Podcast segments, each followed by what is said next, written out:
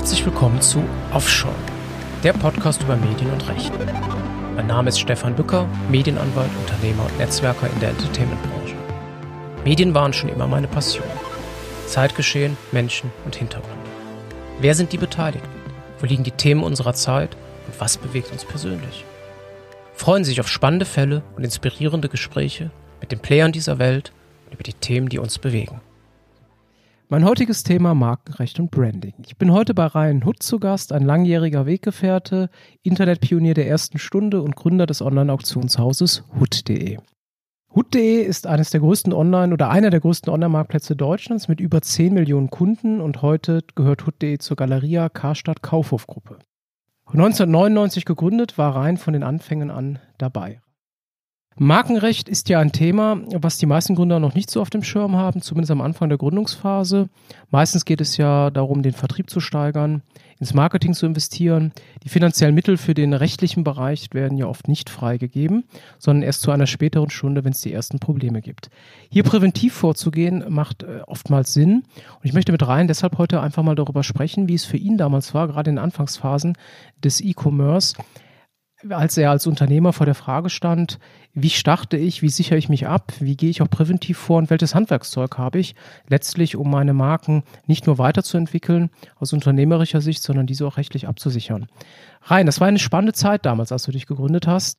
Und was sind denn deine Erlebnisse? Das ist ja alles schon etwas her jetzt, fast 20 Jahre oder genau 20 Jahre. Wie war das damals für dich? Was hast du für Themen gehabt? Oder wann war das für dich ein Thema, auch mal über die Frage nachzudenken, wie kann ich eine Marke rechtlich absichern? Ja, danke erstmal für die Einladung. Ähm, ja, das ist tatsächlich schon sehr, sehr lange her, 20 Jahre fast jetzt. Damals hat man natürlich zum einen nicht die Informationen gehabt, die man heute sicherlich hat im Internet. Also ich denke mal, wenn man das Thema äh, Markenrecht, Startup googelt, äh, findet man heute wahrscheinlich äh, wahnsinnig viele Informationen, die einen vielleicht auch erschlagen. Äh, das Thema war damals für uns äh, auch jetzt nicht ein Riesenthema tatsächlich. Wir haben uns hauptsächlich eher äh, konkrete Gedanken über Namen gemacht. Und wie war die Namensfindung für euch? Wie seid ihr da dran gegangen? Ich meine, bei dir ist es jetzt nicht so ganz weit weg mit Hood.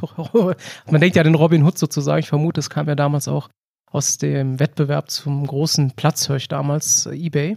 Genau, der, also der, der Name Hood, der kam eigentlich ganz am Ende, äh, witzigerweise. Also wir haben erstmal äh, eine, eine ganz lange Liste gemacht mit, mit Ideen äh, zum Thema Shopping, Marktplatz. Da stand dann nachher bestimmt 30, 40, vielleicht 50 Namen drauf. Meistens waren das äh, Namen, die äh, Kunstwörter, die zusammengesetzt waren aus, aus äh, Wörtern, die Bezug haben zu dem Thema Einkaufen, Shopping, Online-Shopping, äh, Auktionen etc. Da habe ich wochenlang dran rumüberlegt und, und geschaut, was man da macht. Und irgendwann fiel mir dann ein, dass ich schon 1994, 95 die Domain hood.de angemeldet hatte. Eigentlich als Domain, um privat für mich E-Mails äh, damit zu empfangen und versenden zu können. Und da wir eigentlich damals sowieso schon die Idee hatten, so ein bisschen so, so den Gegenpart zu eBay damals äh, äh, uns zu setzen und äh, sozusagen die Alternative sein wollten zu eBay und das Ganze kostenlos machen wollten, passte eigentlich Hood mit Robin Hood eigentlich ganz gut als Thema. Das heißt, du hast das Internet wirklich so ein bisschen durchforstet. Wen gab es schon und was für Namen gab es da? Oder ich meine, die Konkurrenz wird damals ja so groß nicht gewesen sein, oder? Ja, genau. Also es gab zum einen nicht viele Online-Marktplätze. Ähm, ich habe aber eigentlich konkret als allererstes geschaut, was für Domains gibt es denn überhaupt noch. Ähm, das waren natürlich damals noch viel mehr Domains frei, als es heute der Fall ist, aber trotzdem gute Domains, beschreibende gute Domains gab es damals auch schon nicht mehr. Also haben wir eher geguckt, welche zusammengesetzte Worte könnten wir nehmen, die äh, einen hohen Wiedererkennungswert haben, die man sich leicht merken kann und die auch Bezug zu dem Thema hatten. Und ähm, ja, aber äh, unterm Schluss hat man ganz am Ende dann auch äh, erkannt, dass das dann doch ein bisschen langweilig ist. Und ich bin rückblickend auch froh, dass wir eben nicht so eine so eine etwas langweilige, äh, generische oder eine zusammengesetzte äh, Domain und Namen gewählt haben, sondern doch äh, ich einfach auf den auf die Domain zurückgegriffen habe als Namen, die ich da schon hatte, ohne mir tatsächlich wirklich Gedanken darüber zu machen, ähm, ob das jetzt äh, markenrechtlich überhaupt ähm, äh, ein Problem sein könnte. Aus anwaltlicher Sicht und ich denke aus Marketing-Sicht aber der Idealfall, weil du hast es ja geschafft, einen kreativen Namen zu haben, der gar keine beschreibende Funktion hat und aus Marketing-Gesichtspunkten natürlich auch noch ideal ist. Robin Hood, der kleinere äh, Mitbewerber, also David gegen Goliath, äh, keine Beschreibung drin und damit hohen Wiedererkennungseffekt und äh, aus rechtlicher Sicht super zu schützen. Also alles richtig gemacht, würde man jetzt im Nachhinein sagen, weil da ist nämlich das Problem der meisten Gründer, dass viele Gründer denken, genau wie du das ja auch beschrieben hast, ich möchte natürlich dem äh, späteren Konsumenten schnell beschreiben, was ich da anbiete. Und da macht es ja auch Sinn, einen beschreibenden Begriff zu wählen, aber aus markenrechtlicher Sicht hat man da oft Probleme. Also wenn es rein beschreibend ist, wie du sagst, ein Shoppingportal mit Shoppingportal anzumelden, wird nicht funktionieren. Da wird das Markenamt sagen, das ist nicht eintragungsfähig, weil man will keine Monopolisierung von Begrifflichkeiten haben. Und da ist es ja für viele Gründer schwer. Die äh, wollen dann natürlich irgendwo mit starten, bei dem man aber trotzdem noch erkennt, was die machen. Und da gibt es natürlich auch viel Wettbewerb und äh, da wird es auch wenig Domains geben, wie du ja auch sagst. Und du hast natürlich da eine Idealsituation gehabt. Äh, dann ging es ja, also dann hast du die Entscheidung getroffen und wie war dann der nächste Schritt für dich? Erstmal Domain angemeldet, Portal gestartet und keine Marke ja, also angemeldet, die, oder? Die Domain, wie gesagt, hatte ich glücklicherweise schon. Ähm, ähm ich habe dann natürlich als äh, nächsten Schritt natürlich versucht, ähm, neben der DE-Domain dann noch andere Domains zu bekommen. Also AT ähm, war noch frei gewesen für Österreich. Ähm, die, die .com war leider schon vergeben, weil es natürlich jetzt in den USA natürlich ein recht gängiger Begriff ist. Also Hood hat da ähm, ganz viele Bedeutungen. Ähm, war für uns aber erstmal gar nicht so wichtig, weil wir uns ja sowieso auf den äh, deutschsprachigen äh, Markt konzentrieren wollten und haben dann zunächst erstmal natürlich das Produkt erst gebaut, sprich die Webseite. Äh, das, das war dann der nächste Schritt. Ähm, das Thema Marken und also die, die Marke anmelden kam da tatsächlich erst viel, viel später. Das habe ich Jahre später erst selber mal versucht. Hast du dir denn überhaupt Gedanken darüber gemacht, eine Marke an? Also es ging um die Namensfindung, aber war das unter dem Aspekt, was ist meine Marke, was werde ich später schützen oder ging es erstmal nur darum, einen Namen zu haben, um das Baby in die Welt zu bringen? Das war damals, also tatsächlich die Marke war gar kein Thema. Also die, mir war schon bewusst, dass das irgendwie natürlich nicht so ganz unwichtig ist. Und ich habe natürlich auch mal geguckt, gibt es irgendwie sowas ähnliches, was so ähnlich heißt in Deutschland? Gab es zum Glück nicht. Darüber hinaus habe ich aber keine äh, Markenrecherche ähm, äh, gemacht. Das habe ich dann Jahre später erstmal gemacht, als äh, ähm, äh, in der, im, in dem, in der Online-Datenbank äh, des, des DPMA, Deutsche Patent Markenamt. Markenamt, du, du, du genau weißt das besser als ich. ähm, das habe ich Jahre später erst äh, gemacht, als mir das dann bewusster wurde, dass es auch wichtig ist, so eine Marke auch äh, sich schützen zu lassen. Gab es denn da einen Auslöser für oder war es einfach nur aus der Presse heraus oder gab es mal eine, eine Situation, dass du gesagt hast, jetzt muss ich das schützen, weil es einen Mitbewerber gab, der in irgendeiner Form äh, Probleme gemacht hat oder du gesehen hast, irgendjemand anderes äh, könnte dir den äh, Markt ein bisschen abgraben mit deinem Namen oder was das war tatsächlich, das war tatsächlich ein, ein auslösender Punkt war, das war, ich kann mich nicht mehr genau daran erinnern, vielleicht ein, zwei Jahre nach dem Start und ähm, ich sag mal, die Seite lief schon sehr, sehr gut und mit sehr, sehr viele Nutzer drauf. Und ähm, dann haben wir bemerkt, dass andere so ein bisschen darauf aufspringen wollten, haben, haben auch Webseiten äh, benutzt, indem die quasi von unserer Markenbekanntheit schon profitieren wollten und haben das eingebaut. Zum Beispiel MyHood, da gab es mal so eine Seite. Ich glaube, das war einfach nur eine Community, weiß noch nicht mehr genau, worum es da ging, über, über, über Auktionen. Ja, ist schon ein paar Jahre her. Ähm, und das ist dann immer, immer öfters passiert, ähm, bis ich dann irgendwann gemerkt habe, Moment mal, du solltest dir mal irgendwie versuchen, diese Marke schützen zu lassen. Ähm, und habe das dann eigentlich natürlich auch mangels ähm, finanzieller Mittel, weil man natürlich damals das alles komplett selbst finanziert hat und man keinen Investor jetzt im Rücken hatte, wie das äh, heute sicherlich öfters der Fall ist, ähm, habe ich das dann selber versucht, mir so eine Marke anzumelden. Habe mich da eingelesen, habe mir das Formular runtergeladen, ähm, äh, dachte, ich mache alles richtig. Wie ich dann Jahre später festgestellt habe, war das nicht der Fall. Okay, aber das ist ja ein guter Hinweis, finde ich, auch ein Gründer, den ich auch gerne mal weitergeben möchte, dass die Investitionskosten heutzutage ja gar nicht mehr so hoch sind.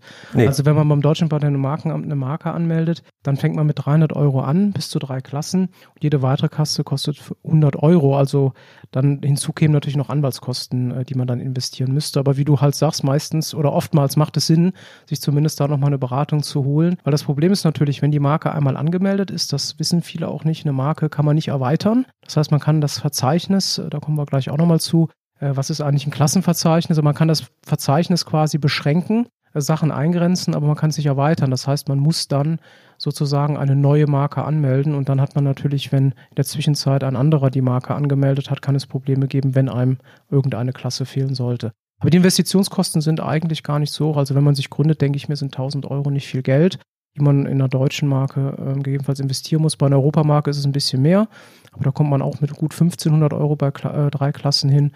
Und bei internationalen Marken kann man da mit sogenannten international registrierten Marken auch relativ überschaubar viele Märkte abdecken. Ich denke, dass also bei, bei vielen Startups steht das Thema Ähm, heute sicherlich ein bisschen mehr im Fokus. Damals war das eigentlich ganz, ganz wenig ein Thema. Heute natürlich mit den ganzen äh, Abmahnungen, die man damals noch nicht ansatzweise so, so hatte, ähm, ist das heute, glaube ich, noch ein viel, viel wichtiger Punkt, als es damals ist. Und ähm, selbst heute merke ich immer wieder, dass ähm, Startups sich da keine großen Gedanken drüber machen. Die suchen sich erstmal einen Namen raus und denken, ach, na, dann melden wir halt irgendwann mal eine Marke an. Äh, aber halte ich tatsächlich für sehr, sehr wichtig. Und die Kosten, wie du auch schon gesagt hast, sind wirklich äh, überschaubar und das sollte, ein, sollte es einem auf jeden Fall wert sein. Die Zeit damals 1999, das stimmt, das war noch gar nicht so, dass man so viele Abmahnungen auch in der Welt hatte. Also es ist erst später gekommen.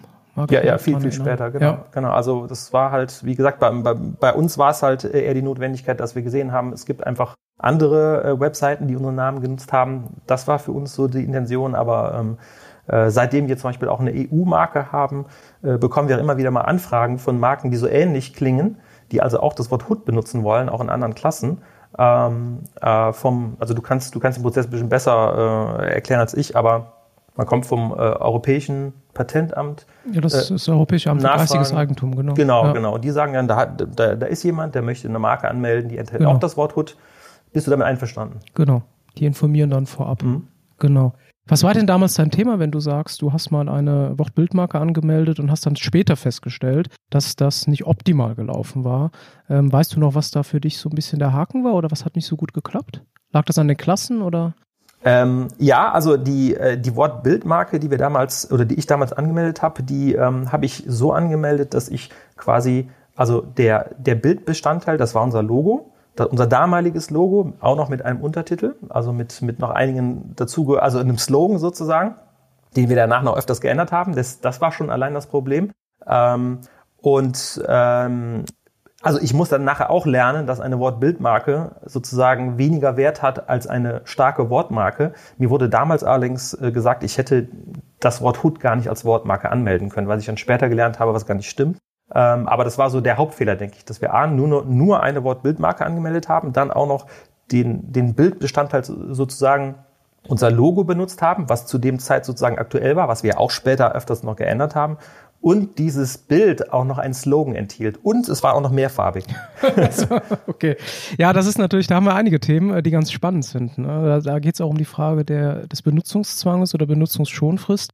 Ähm, das ist auch ein, ein kleines, ein, ein, kleiner Sidekick, den ich aufmachen möchte. Wenn man eine Marke anmeldet und äh, quasi diese abändert und nicht mehr in der Form, also in der konkreten Form, wie sie eingetragen ist, benutzt wird, dann ist das keine Benutzung im Rechtssinne. Und man muss eine Marke innerhalb von fünf Jahren benutzen oder eben dann weiter benutzen. Und ähm, wenn du die Marke nicht mehr weiter benutzt hast, dann kommt es eben oder kann es vorkommen, dass einer eine Nichtigkeitsklage einreicht. Das kann jeder oder ähm, und dann das Markenamt die äh, Marke nachher löscht. Also du hast das Risiko, dass du die Marke verlieren kannst. Deswegen ist eine Wortmarke so wichtig, weil wenn du den Wortbestandteil nutzt, dann hast du immer eine Nutzung. Wenn du einen starken Bildbestandteil hast oder einen prägenden Bildbestandteil, der den, die Eintragung erst ermöglicht hat und du änderst den nachher, dann kann dir die Marke irgendwann wegbrechen. Das ist natürlich Worst Case. Ja, ne? also Aber gibt es denn sonst noch, ich sag mal, Sachen, die man jetzt heutzutage beachten äh, würde? Du sag, sagtest ja, ja eben so, das wäre jetzt so aus rechtlichem Sinne so der Idealfall. Äh, also die Wortmarke Hut, die wir damals gewählt haben, weil sie nicht beschreibend ist. Ich sag mal, ein guter Vergleich wäre auch zum Beispiel Amazon, ist ja auch äh, eine der bekanntesten äh, Marken der Welt, hat an sich mit dem mit dem Online-Shopping ja auch gar nichts zu tun. Mhm. Äh, denkst du, das war aus dem Fall, also aus, aus, aus, aus dem Grund haben die diesen, dieses Wort gewählt oder vielleicht einen, einen, einen Mitgrund? Die Geschichte von Amazon weiß ich jetzt im Kern nicht, muss ich zugeben, aber ich denke mir, dass die Marke Amazon für die Produkte und Waren und Dienstleistungen, die Amazon anbietet, natürlich ideal ist, weil es ist nicht beschreibend für die Waren und Dienstleistungen, die dort vorgenommen worden sind. Der Amazon hat es natürlich geschafft und das ist natürlich immer das Beste, was einer Marke passieren kann, einen nicht beschreibenden Begriff so groß zu machen, so weltweit bekannt zu machen, dass allein aufgrund des Namens jeder auf das Unternehmen Rückschlüsse äh, quasi führt. Und das ist eine absolut kennzeichnungsstarke Marke. Ähm, das, ähm, bei dir fand ich die Geschichte noch äh, zusätzlich spannend. Bei Amazon müsste ich jetzt nachschauen. Ähm, bei dir fand ich es aber spannend, dass eben dieses, diese Begrifflichkeit Hut dahinter steht. Jetzt ist es auch noch dein Nachname, aber es ist eben diese David gegen Goliath-Geschichte. Aber man hat natürlich immer den Vorteil, wenn man Marken hat, die äh, keine Beschreibung beinhalten und wenn die dann nachher stark sind, ist das eine super starke Marke. Der äh, große Kraftakt ist dann aber für Gründer, wenn man einen nicht beschreibenden Begriff wählt, dass man natürlich auf einer Marketing-Ebene diesen Begriff erstmal sehr stark machen muss, damit der Verbraucher eben überhaupt weiß, worum es geht. Weil es, weil es, weil es gibt ja es auch. dauert länger halt einfach. Mhm. Ja. Weil es gibt ja auch Beispiele von sehr, sehr bekannten Marken von großen Unternehmen, die sehr beschreibend sind. Also zum Beispiel, was mir spontan einfällt, Notebooks billiger zum Beispiel. Ähm, da könnte doch jetzt eigentlich theoretisch einfach jemand hingehen und sagen, ich mache jetzt nicht Notebooks billiger, sondern Laptops billiger oder Notebooks günstiger oder äh, könnte das ein Mitbewerber machen oder wird das, wäre das auch schwierig? Aber Notebooks, billi Notebooks billiger müsste meines Erachtens eine Wortbildmarke sein. Das müsste ich selber nochmal nachschauen. Hm, okay. Äh, das könnte ein Grund sein. Also du, mein, du, du meinst, das wäre wahrscheinlich, also die würden wahrscheinlich in eine Wortmarke, könnten ja gar nicht eingetragen werden. Würde auf jeden oder? Fall schwierig. Mhm. Würde auf jeden Fall schwierig. Äh, Laptops billiger könnte aus wettbewerbsrechtlicher Sicht eine Thematik dann werden, weil es natürlich sehr nah dran ist. Aus markenrechtlicher Be ähm, Bewertung heraus bin ich der Meinung, dass Laptops billiger grundsätzlich natürlich eine starke Beschreibung hat und äh, nicht direkt äh, aufgrund dieser Verwechslungsgefahr, ähm, die man dann diskutieren müsste letztlich. Es ist natürlich, es hat eine gewisse Ähnlichkeit natürlich, ähm, wegen dem billiger am Ende, aber Laptop und Notebook ist ja jeweils rein beschreibend, äh, sodass nur aufgrund der Begrifflichkeit äh, hier kein Verbot ausgesprochen werden dürfte. Bei äh, Notebooks billiger hat man aber ein anderes Thema. Die Marke ist jetzt so bekannt mittlerweile schon in der, in der Zielgruppe, also bei den Verbrauchern, die davon betroffen sind, dass man dann bei einer besonders starken Marke, selbst wenn die einen stark beschreibenden Anteil hat, sagen könnte, dass es dann eben zu einer ähm, ähm, entsprechenden äh, Verwechslungsgefahr trotzdem kommen könnte. Da gibt es mhm, okay. eben noch andere äh, Ansätze. Ähm, aber wenn man jetzt neu gründen würde, würde man doch wahrscheinlich eher, also so mein Verständnis, eigentlich immer einen Namen wählen, der jetzt nicht unbedingt so extrem beschreibend ist. Also ich, ich, ich zumindest das würde, würde das, glaube ich, ja. wenn ich jetzt, ich sag mal, in, Notebooks verkaufen würde, würde ich das heutzutage, glaube ich, nicht mehr so einen beschreibenden Namen wählen. Man oder? kann aber einen beschreibenden Anklang drin haben, sagen wir Juristen, aber je beschreibender das ist, je schwieriger ist es mit der Eintragung. Und ähm, je äh, weniger prägend ist halt der Bestandteil, den man eingetragen hat weniger kennzeichnungsstark ist eben die Marke. Das ist das ein schönes Beispiel. Notebooks billiger, Laptops billiger. Wenn du eine sehr, eine Marke anmeldest, die einen sehr beschreibenden Anklang hat, weil man eben direkt Rückschlüsse darauf zieht, was äh, quasi für Produkte unter dem äh, Zeichen ähm, als im, im Warenverzeichnis zum Beispiel äh, vorhanden sind, dann ist es natürlich auch keine starke Marke. Das heißt, man hat das Risiko, dass Wettbewerber relativ ähnliche Begrifflichkeiten, die auch beschreibend sind, in einem Zusammenhang zum Beispiel als Wortbildmarke anmelden können. Und damit hast du dann eben keine so starke Marke. Ganz mhm, genau. Das okay. wäre bei dir natürlich ganz anders. Mhm, mhm. Ja. Und jetzt, ich sage jetzt mal, also ich, ich arbeite ja auch öfters mal mit Startups zusammen, unterstütze die, berate die auch und äh, äh ein bisschen, ein bisschen Business Angel ähm, auch aktiv. Ähm, wenn denn jetzt so ein Startup kommt und sagt, ich habe einen Namen gefunden, der ist nicht beschreibend, das ist ein zusammengesetzter Begriff, ich sage mal so ein Kunstwort, ähm, wie würde ich denn da vorgehen, um jetzt eine Marke anzumelden? Würde ich das in Deutschland machen? Würde ich das europaweit machen? Würde ich das weltweit machen? Äh, wie würde ich das selber machen? Sollte ich mir da jemanden holen? Auf jeden Fall, äh, der das macht? Oder wie, was würdest du da so also empfehlen, wie man das macht? Dem, wenn man den Begriff schon so kreativ gestaltet hat, wie du das benannt hast, hat man schon eine ganz große Hürde genommen. Und dann würde man, äh, also das ist immer meine Empfehlung, erstmal schauen, auf welchen Märkten will man überhaupt aktiv sein, also welche Länder spielen eine Rolle. Die zweite Frage ist immer, welche Waren und Dienstleistungen möchte man unter der Marke anbieten und man erstellt dann sozusagen ein Klassenverzeichnis, was du äh, ja auch schon erwähnt hattest, äh, wo du damals ja auch mit ein Thema hattest. Das sind diese Nizza-Klassifikationen, Nizza ne? Genau, es gibt 45 Klassen bei Nizza. Nizza ist eine internationale Grundlage, das ist ein Übereinkommen, wo sich viele Länder angeschlossen haben. Und das ist die Grundlage, auf Basis dessen die Klassenverzeichnis international halt gestaltet werden. Es gibt dann Warenklassen und Dienstleistungsklassen innerhalb der Nizza-Klassen und daran wird sich orientiert.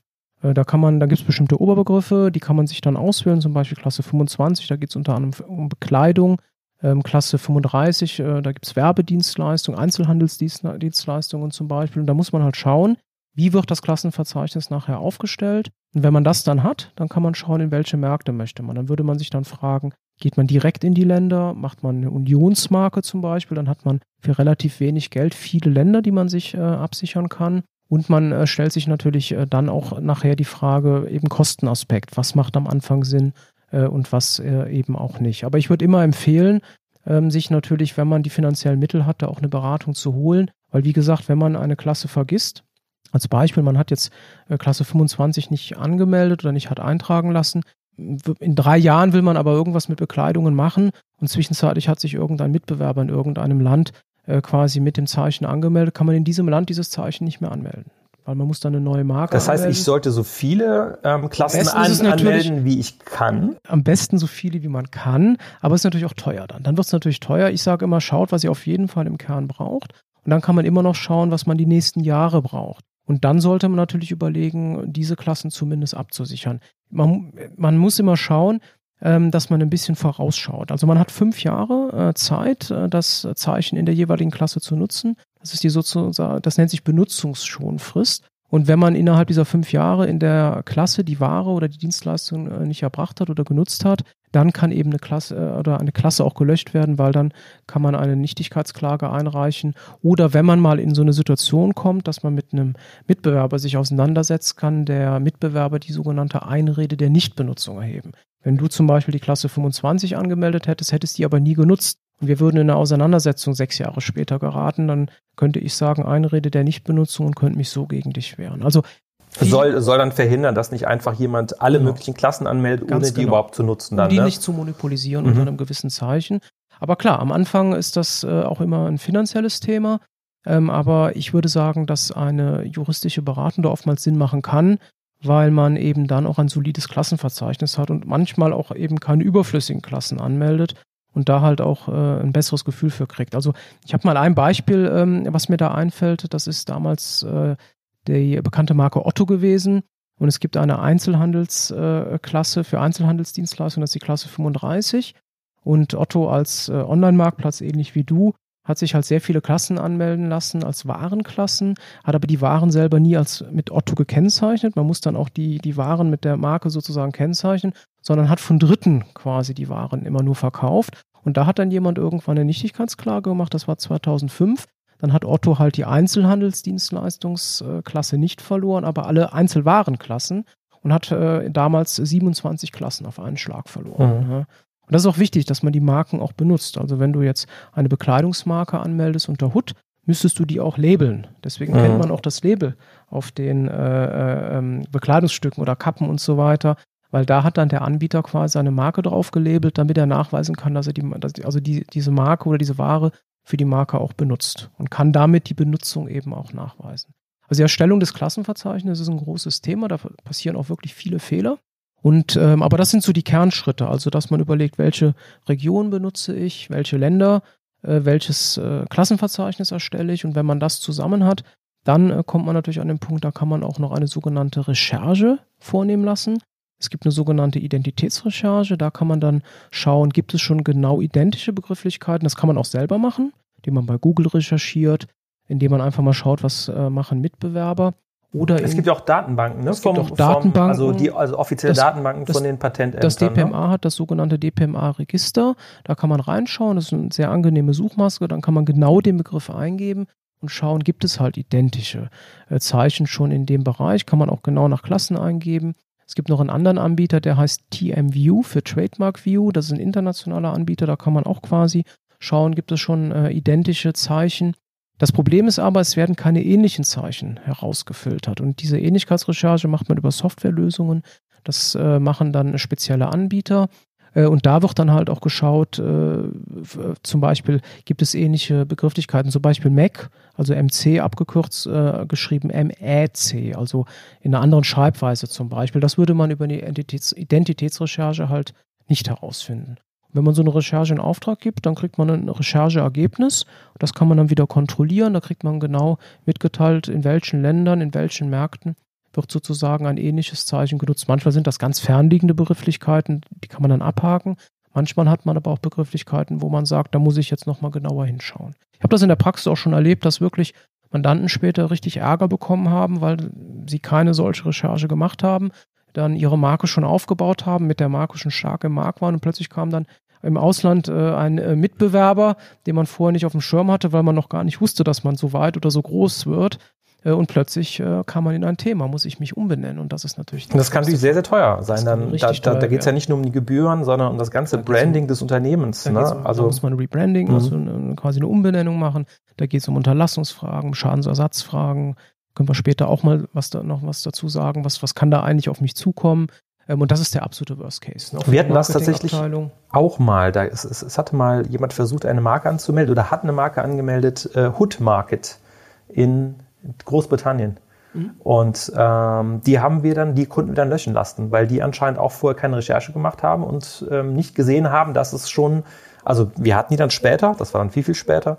Wir hatten dann die Wortmarke, EU-Wortmarke Hood und konnten sozusagen die Anmeldung von dem Hood Market in Großbritannien dann damit sozusagen sperren.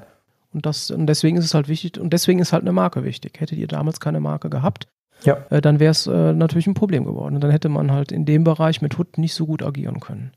Na, das ist natürlich wichtig. Und ähm, deswegen ist es halt immer wichtig, äh, dass man sich vorab diese Fragen stellt, weil wenn man jetzt alles auf eigene Faust macht und da irgendwas vergisst oder eine Region nicht hat, dann kommt, das kann also ein ganzer äh, Schwall an Sachen sein, der da auf einen zukommt, weil man dann einfach äh, nachher Probleme hat, die man eigentlich gar nicht haben möchte.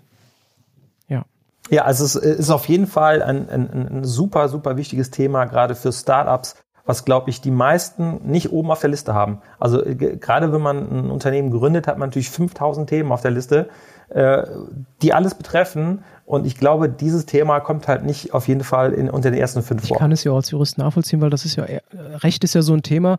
Die Ergebnisse sieht man ja nicht. Wenn man Vertrieb, Marketing befeuert, dann hat man am Ende des Tages ja schnelle Ergebnisse. Man wächst, man sieht das, wenn man äh, jetzt äh, quasi die rechtliche Thematik abdeckt, da geht es ja eher zwar auch um Schutzfragen, die super wichtig sind, präventive Fragen, aber auch repressive Fragen. Und ähm, aber man spürt das natürlich nicht finanziell.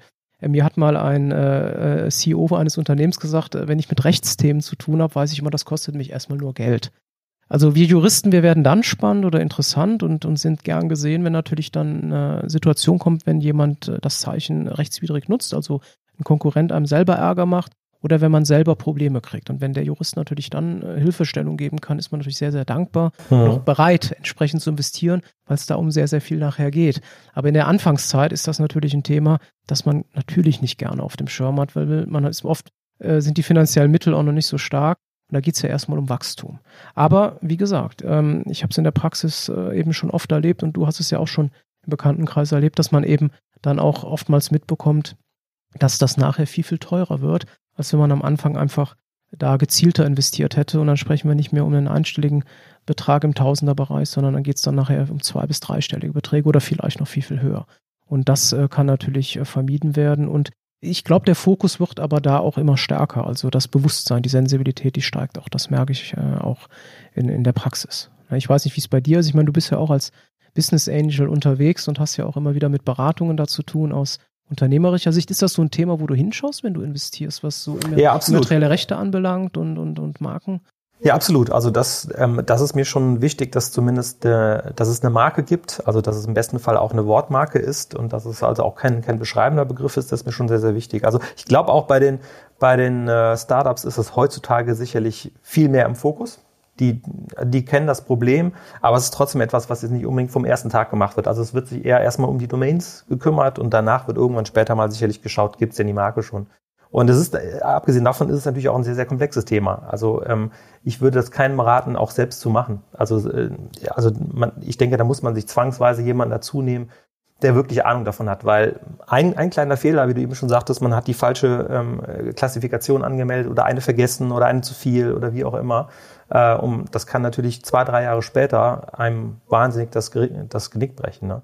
Und äh, ich denke mal, also was auch in den letzten Jahren so ein bisschen zumindest im E-Commerce ähm, zum Thema geworden sind, sind natürlich auch so Streitigkeiten um solche Marken. Also ich kann mich da gut dran erinnern, das ist ja, glaube ich, ein Verfahren, was immer noch läuft. Black Friday zum Beispiel, diese, diese, diese Marke, äh, wo sich anscheinend halb Deutschland sicherlich im E-Commerce unsicher ist heutzutage, darf ich die denn benutzen, darf ich sie nicht benutzen? Also alleine das hat, glaube ich, schon sehr, sehr viele äh, Startups darauf aufmerksam gemacht, ähm, dass es halt wahnsinnig wichtig ist, sich eine Marke anzumelden. Und es hat ja auch mit Haftungsthemen zu tun, wenn du in einer Geschäfts- oder einer Managementposition bist, musst du ja auch darauf achten, dass diese Themen auch sauber sind. Das ist halt heutzutage ja auch schon wieder ein Thema. Ähm, und da wird ja, gerade wenn du Investor bist, wirst du ja auch darauf, wirst du ja darauf achten wollen, dass äh, diese Themen auch gut abgedeckt sind. Wie sind denn eigentlich die Chancen, dass ich so eine Marke wieder verliere? Also ich bin mir nicht sicher, wie das jetzt genau bei Black Friday aktuell der Stand ist, aber ich kann mich daran erinnern, zumindest so wie ich es gelesen habe, dass die eine Marke angemeldet hatten unter diesem, äh, auch als Wortmarke, Black Friday. Äh, dann gab es verschiedene Löschungsanträge, Verfahren, ich weiß nicht genau, was es da alles gab. Irgendwann hieß es, ähm, äh, man, man dürfte sie wieder benutzen. Jetzt habe ich letztens wieder gelesen, dass es da wohl wieder äh, einen ein Anspruch gegeben hat von dem Markeninhaber. Äh, wie, wie, wie hoch sind denn eigentlich die Chancen, wenn man einmal so eine Marke bekommen hat? Also gut, Black Friday ist jetzt natürlich sicherlich ein Begriff, der jetzt sehr, sehr, also weltweit bekannt ist. Das ist wahrscheinlich ein sehr, sehr äh, extremer Spezialfall. Aber kann es denn, kann, kann es mir als Startup denn auch passieren, wenn ich jetzt ein Kunstwort habe, äh, dass mir das wieder sozusagen aberkannt wird? Also da haben wir verschiedene Themen, die da äh, jetzt eine Rolle spielen. Also bei Black Friday äh, was passieren kann, ist, weil es eben weltweit bekannter Begriff ist für eine äh, bestimmte Maßnahme, ähm, dass das ein generischer Begriff werden kann, wie wir zum Beispiel Google haben, wie wir Tempo haben. Es gibt bestimmte Begrifflichkeiten, die in bestimmten Bereichen so stark bekannt sind, so stark benutzt werden, dass man halt äh, mit diesem Begriff etwas ganz Bestimmtes in der Alltagssprache verbindet. Und Unternehmen wollen tunlichst vermeiden, dass das passiert, weil man dann eben diesen Schutz verliert. Also das ist jetzt mal ein Sidekick, das kann passieren. Ähm, aber auch ansonsten ist es natürlich nicht sicher, wenn man eine Marke anmeldet, dass man sagen kann, nur weil der Beamte beim Amt gesagt hat, das ist für mich in Ordnung, das wird jetzt erstmal eingetragen, dass man da eine absolute Sicherheit hat. Also die äh, Prüfer beim Amt, die prüfen natürlich erstmal, ist es rein beschreibend, weil dann darf es nicht eingetragen werden. Die prüfen aber nicht, gibt es schon ähnliche Marken oder gibt es Mitbewerber, die ähnliche Marken haben. Also es kann theoretisch passieren, dass man eine Marke eingetragen bekommt und dann nach zwei Jahren erst jemand ähm, kommt und sagt, ich hatte aber ältere Rechte und geht dann gegen dich vor. Also eine absolute Sicherheit ist das nicht, wenn eine Marke eingetragen wird, dass man dann auch einen langfristigen Schutz hat.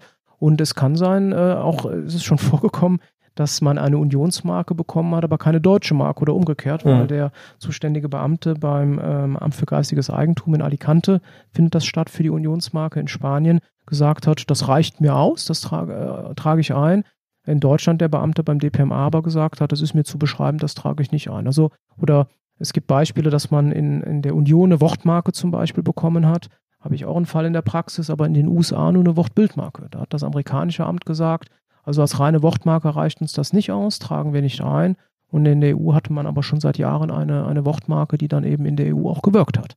Also mhm. ähm, das ist tatsächlich dann äh, von den Ämtern unterschiedlich und die Ämter sind auch nicht aneinander gebunden. Also wenn das DPMA eine Marke einträgt, heißt das nicht, dass das Amt in Alicante sagt, okay, in Deutschland gibt es schon eine Marke, dann wird auf jeden Fall auch eine Unionsmarke eingetragen. Okay, aber wenn ich jetzt, ich sage es mal, primär in Deutschland, Schrägstrich Europa äh, aktiv bin, ähm, würdest du dann gar nicht empfehlen, überhaupt eine deutsche Marke anzumelden? Oder würde ich eine deutsche und eine europäische anmelden? Oder würde ich nur eine europäische anmelden, weil dann brauche ich die deutsche gar nicht ich mehr? Ich würde immer empfehlen, auch eine deutsche Marke anzumelden, weil wenn man in Europa eine Marke anmeldet, ist man in der gesamten Union sozusagen unterwegs mit dieser Marke und hat auch in der gesamten Union halt in also quasi 27 Ämtern, vielleicht bald nur noch 26, wenn es den Brexit tatsächlich geben sollte, dann hat man halt die Thematik, dass man, äh, wenn es einen Mitbewerber gibt, der da schon ältere Rechte hat, und das ist nicht nur die Marke, das kann auch ein Unternehmenskennzeichen sein, was in einem Handelsregister zum Beispiel eingetragen ist, das äh, ist einer Marke gleichgestellt, aber eben auf die Branche bezogen. Dann kann es eben passieren, dass, dass eine Marke angemeldet wird, die in 26 Ländern funktioniert, in einem nicht.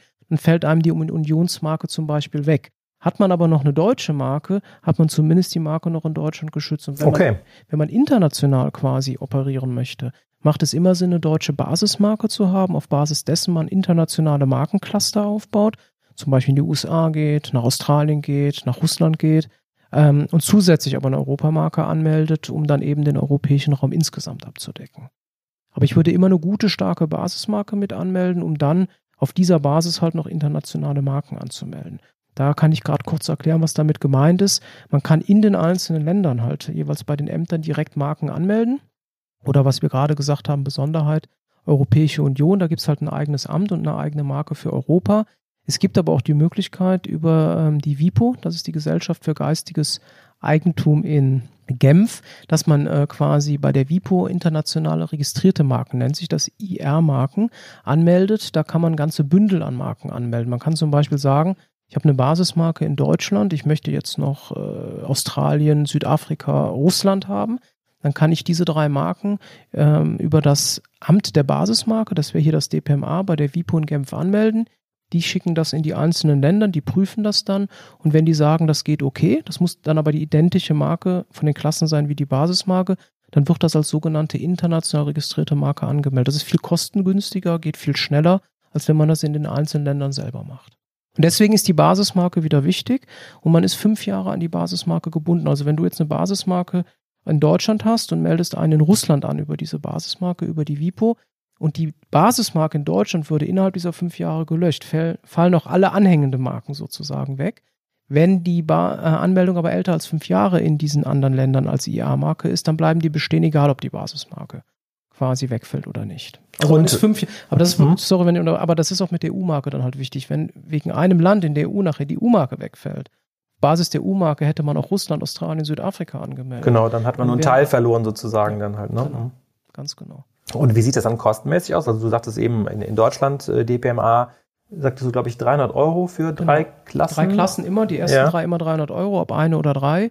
Und jede weitere 100 Euro, das sind die Amtsgebühren. In der EU hat man 850 Euro als Grundgebühr. Die zweite Klasse ist 50 Euro und jede weitere 150 Euro. Also das heißt, bei der EU sind nicht drei Klassen inklusive? Nee, bei der EU ist das nicht so. Okay. Das ist äh, die erste Klasse 850 mit 900 und dann immer 150 äh, quasi nochmal draufrechnen, wenn man noch weitere Marken anmelden will. Und bei der WIPO ist es so, da gibt es auch einen Rechner, einen Calculator, den man auf der Seite der WIPO sehen kann. Das hängt halt davon ab, bei welchen Ländern oder in wie vielen Ländern man quasi dann diese IR-Marken anmelden will, weil dann kommt es natürlich darauf an, äh, wie teuer das dann wird. Es gibt aber noch ein paar Besonderheiten, wenn man zum Beispiel in den USA eine Marke anmelden will über eine IR-Marke, muss man trotzdem noch einen Anwalt in den USA mit einschalten, der quasi, äh, weil das Amt in den USA selber lässt keine ausländischen Anwälte zu. Für, das, für, die, für die quasi Korrespondenz mit dem Amt. Da muss man halt immer einen Anwalt noch vor Ort haben. Kanada ist es ähnlich. Mhm, okay, okay. Und ähm, wir, ich, wir haben zwar jetzt schon öfters darüber gesprochen, wir haben es auch noch kurz, äh, ähm, nur kurz angesprochen, äh, die Nizza-Klassifikation.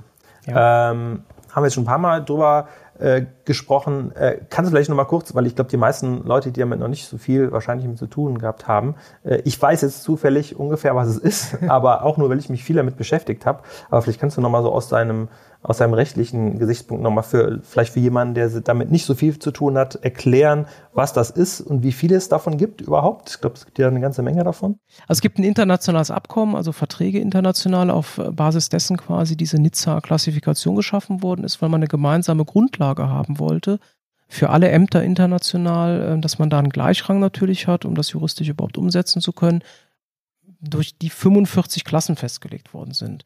Das fängt halt an mit äh, Warenklassen, später kommen Dienstleistungsklassen. also sprich, ob ich jetzt ein T-Shirt herstelle genau. oder es Möbel. Gibt, es gibt eine Softwareklasse. Oder ein Fernseher ist, genau, oder Softwareklasse Software Klasse 9. Fall. Als mhm. Ware hätte man die Software in der Klasse 9. Dann gibt es noch eine weitere Klasse, ich meine, das ist 42 oder 44. Das ist dann die Dienstleistung, also die Softwareherstellung für Dritte. Und so gibt es für jeden Bereich, den man sich vorstellen kann, eine Klasse. Man kann also quasi alles theoretisch schützen lassen der Vorteil dieser Nizza-Klassifikation ist halt, dass es Vorgaben gibt, äh, quasi, wie die Begrifflichkeiten äh, dann benannt werden sollen oder geschützt werden sollen. Und dann daran kann man sich dann quasi orientieren. Auch mit Beispielen. Also ich kann mich daran erinnern, dass die genau. teilweise also genau. mehr, äh, also mehr ausführlicher sind als in anderen äh, Klassen, aber einige Klassen haben da wirklich einen relativ langen Text mit Beispielen auch. Ganz drin. genau. Es gibt sogenannte Oberbegriffe, dann hat man die ganze Klasse geschützt. Das kann den Vorteil haben, wenn man äh, quasi später das Klassenverzeichnis einschränken will oder einen Teil nicht genutzt hat, wie das Thema Benutzungsschonfrist fünf Jahre, kann man aus den Oberbegriffen äh, dann die Einschränkung auf die Begriffe vornehmen, die man wirklich genutzt hat. Man kann aber auch direkt sagen, ähm, weil man genau weiß, was man machen möchte, man wendet äh, nur konkrete Begrifflichkeiten an und äh, konkretisiert das Verzeichnis ohne Oberbegriffe direkt. Das kann man dann eben durch ähm, Abkürzungen klarstellen. Man kann dann sagen, Bekleidungsstücke, nämlich Pullover. Okay. Mhm. So, man kann aber auch Bekleidungsstücke insgesamt sagen, dann hat man erstmal alles geschützt. Das heißt also, wenn ich jetzt ähm, ein neues Label erfinde und ich weiß noch nicht, weiß noch nicht ganz genau, ob ich jetzt Pullover mache oder, oder auch noch Hosen oder Schuhe noch dazu, dann, dann würde ich, ich erstmal versuchen, den, den Oberbegriff, den Oberbegriff äh, genau. zu nehmen. Okay. Ganz mhm. genau.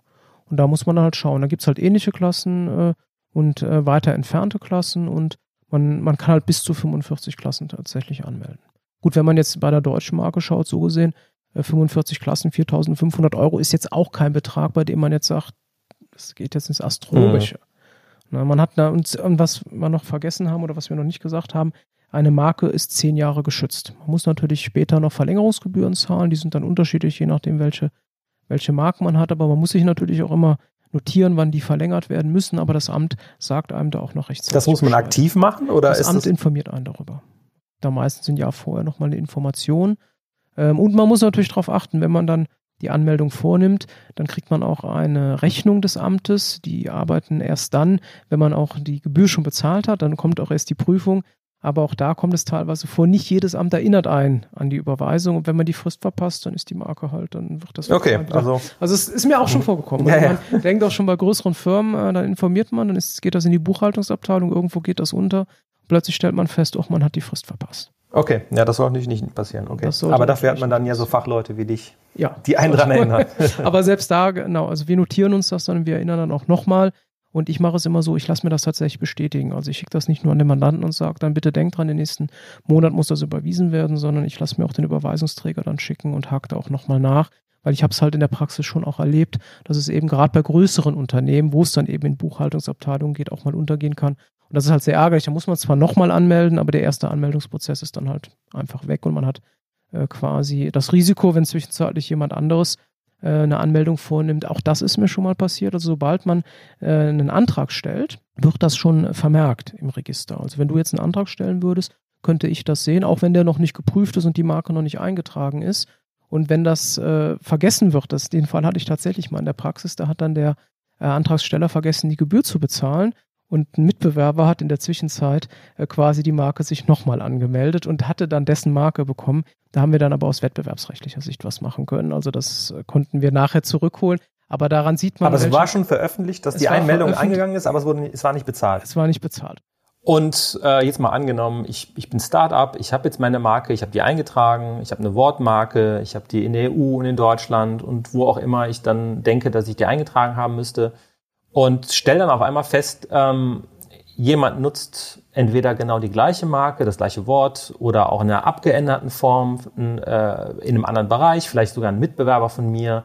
Was, was kann ich denn dann machen? Kann ich den dann, kann ich den abmahnen? Oder muss ich mich, mich dann erstmal ans Markenamt wenden? Oder was würde ich als erstes machen? Also was ich dann empfehlen würde, wäre immer erstmal zu schauen, wer hat die Elternrechte, weil da äh, First Come, First Serve, also wer zuerst quasi eingetragen ist, der hat einfach äh, das stärkere Mandat sozusagen. Und dann muss man, und wenn du jetzt die Elternrechte hättest, dann würde man äh, quasi entweder eine Abmahnung aussprechen, das ist dann das schärfste Schwert, sagen wir Juristen, oder man kann auch eine sogenannte Berechtigungsanfrage stellen, dann kann man den anderen anschreiben und einfach mal fragen, schaut mal, aus unserer Sicht haben wir ältere Rechte, äh, teilt uns mal mit, warum ihr glaubt, dass ihr das Zeichen so benutzen dürft. Und ansonsten würde man eben, wie gesagt, eine Abmahnung aussprechen. Wenn es ganz eilig ist, kann man sozusagen auch eine einstweilige Verfügung direkt äh, beantragen und äh, versuchen natürlich äh, dann hier auch eine schnelle Lösung zu finden. Und dass äh, die Folgen natürlich, äh, die, die dann in dem Zusammenhang passieren können. Also man kann natürlich Auskunft verlangen, einfach wenn man feststellt, einer hat die das Zeichen benutzt. Wo hast du das benutzt? Wie lange hast du das benutzt? Wer sind deine Abnehmer? Also da muss man dann tatsächlich Auskunft erteilen. Dann kann man den Gegner zu Das heißt also, der, der die vermeintlich andere Marke Genau. dann missbraucht hat, der Genau. müsste zum Der Beispiel müsste auch komplett mitteilen, äh, wie lange der die Verkehr, schon benutzt genau. und wie viel Umsatz er damit ganz sogar gemacht genau, hat. wie viel Umsatz er gemacht hat. Und dann könntest du zur Unterlassung auffordern. Und wenn du die Auskunft hast, kannst du auch Schadensersatz verlangen.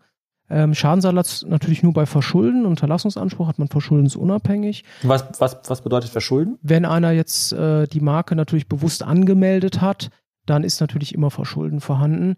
Äh, wenn einer äh, quasi, das wäre jetzt, wenn du als Online-Plattformbetreiber quasi eine Marke eines Dritten oder ein, ein Kunde oder ein, ein, ein Shopbetreiber von dir eine Marke eines Dritten äh, benutzt und der geht gegen dich als Plattformbetreiber vor, dann hast du sogenannte Störerhaftung. Das ist halt ein, wenn du da nicht entsprechend reagierst, hast du einen verschuldensunabhängigen äh, Unterlassungsanspruch, weil quasi der Dritte ja eigentlich die Marke benutzt hast und du halt nicht bewusst. Wenn du aber selber die Marke angemeldet hast, ist es anders, dann hast du natürlich immer Verschulden. Bin ich Dann äh, gibt es drei Möglichkeiten. Man kann entweder sagen Gewinnherausgabe, dann müsste der andere den Gewinn, den er mit der Nutzung des Zeichens gemacht hat, herausgeben. Äh, man kann äh, auch den eigenen Verlust geltend machen, weil man Verluste gemacht hat, weil der andere eben mit dem Zeichen unterwegs war, ist aber oft schwierig nachzuweisen. Ich wollte gerade sagen, das, das stelle ich mir extrem schwierig Und- vor, nachzuweisen, A, was ist denn der Verlust und was Ganz ist denn genau. der vielleicht der entgangene In dem? Fall muss man den Zusammenhang auch nachweisen. Das muss ja kausal sein. Deswegen hat die Rechtsprechung ein Institut geschaffen, das nennt sich Lizenzanalogie. Das bedeutet, man kann eine Lizenz verlangen, als hätte man einen Lizenzvertrag gemacht. Würde dann das verlangen, was man entweder üblicherweise als Lizenz auch bekommt, wenn man generell Lizenzen vergibt. In den meisten Fällen hat man diesen Fall aber nicht, weil dann werden gar keine Lizenzen vergeben. Dann wird das theoretisch so dargestellt, als hätte man eine Lizenz vergeben. Und dann sagt die Rechtsprechung, ein bis fünf Prozent der Umsatzrendite ähm, kann man dann quasi verlangen als Lizenzschaden. Und das kann schon wehtun. Also wenn es eine Marke ist eine die Menge, ja. natürlich äh, sehr populär ist und sehr umsatzstark ist eine große Umsatzrendite macht, kann das schon echt mal ins Geld gehen. Ganz genau. Ja, ich würde sagen, jetzt haben wir heute schon ein sehr ausführliches und sehr, sehr spannendes äh, Gespräch äh, gehabt äh, zu dem Thema. Ähm, es hat mir sehr viel Spaß gemacht, äh, mir auch. heute äh, sehr, sehr spannend. Äh, zu sprechen. Also ähm, es war ja wirklich ein Rundumschlag, natürlich auf einer nicht immer in der Tiefe, aber ich denke, dass die Zuhörer hier einen ersten Einblick in das Thema bekommen haben und sicherlich das eine oder andere Handwerkszeug um zumindest präventiv mal zu überlegen, soll ich da was machen, kann ich da was machen oder wenn eben schon was passiert ist, da entsprechend jetzt darauf zu reagieren. Ich hoffe, dass wir die meisten Kernbegrifflichkeiten zumindest mal angesprochen haben und da auch ein bisschen ähm, Informationen äh, weitergeben konnten. Also wir haben ja ähm, über die gängigsten Marken gesprochen. Für Deutschland ist die deutsche Marke, die, die man beim DPMA ein, äh, beantragen kann. Wir haben über die Unionsmarke gesprochen, über das Amt für geistiges Eigentum in Alicante.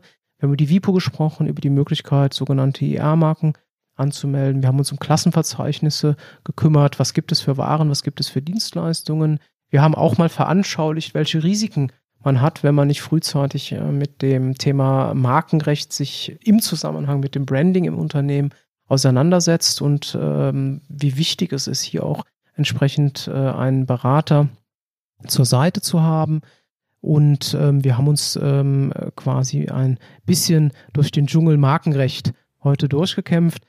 Danke für das tolle Gespräch rein und ich wünsche dir ganz viel Erfolg bei allen weiteren Investments, die du hast, bei allen weiteren Themen, die du äh, quasi aus unternehmerischer Sicht hast. Und ich wünsche dir natürlich immer, dass du gut beraten bist, dass du da Bin weiterhin präventiv die richtigen Schritte machst. Und äh, ich wünsche dir einfach ganz viel Erfolg und jetzt noch einen schönen Abend. Danke, das wünsche ich dir auch. Hat viel Spaß gemacht. Danke, gebe ich dir zurück.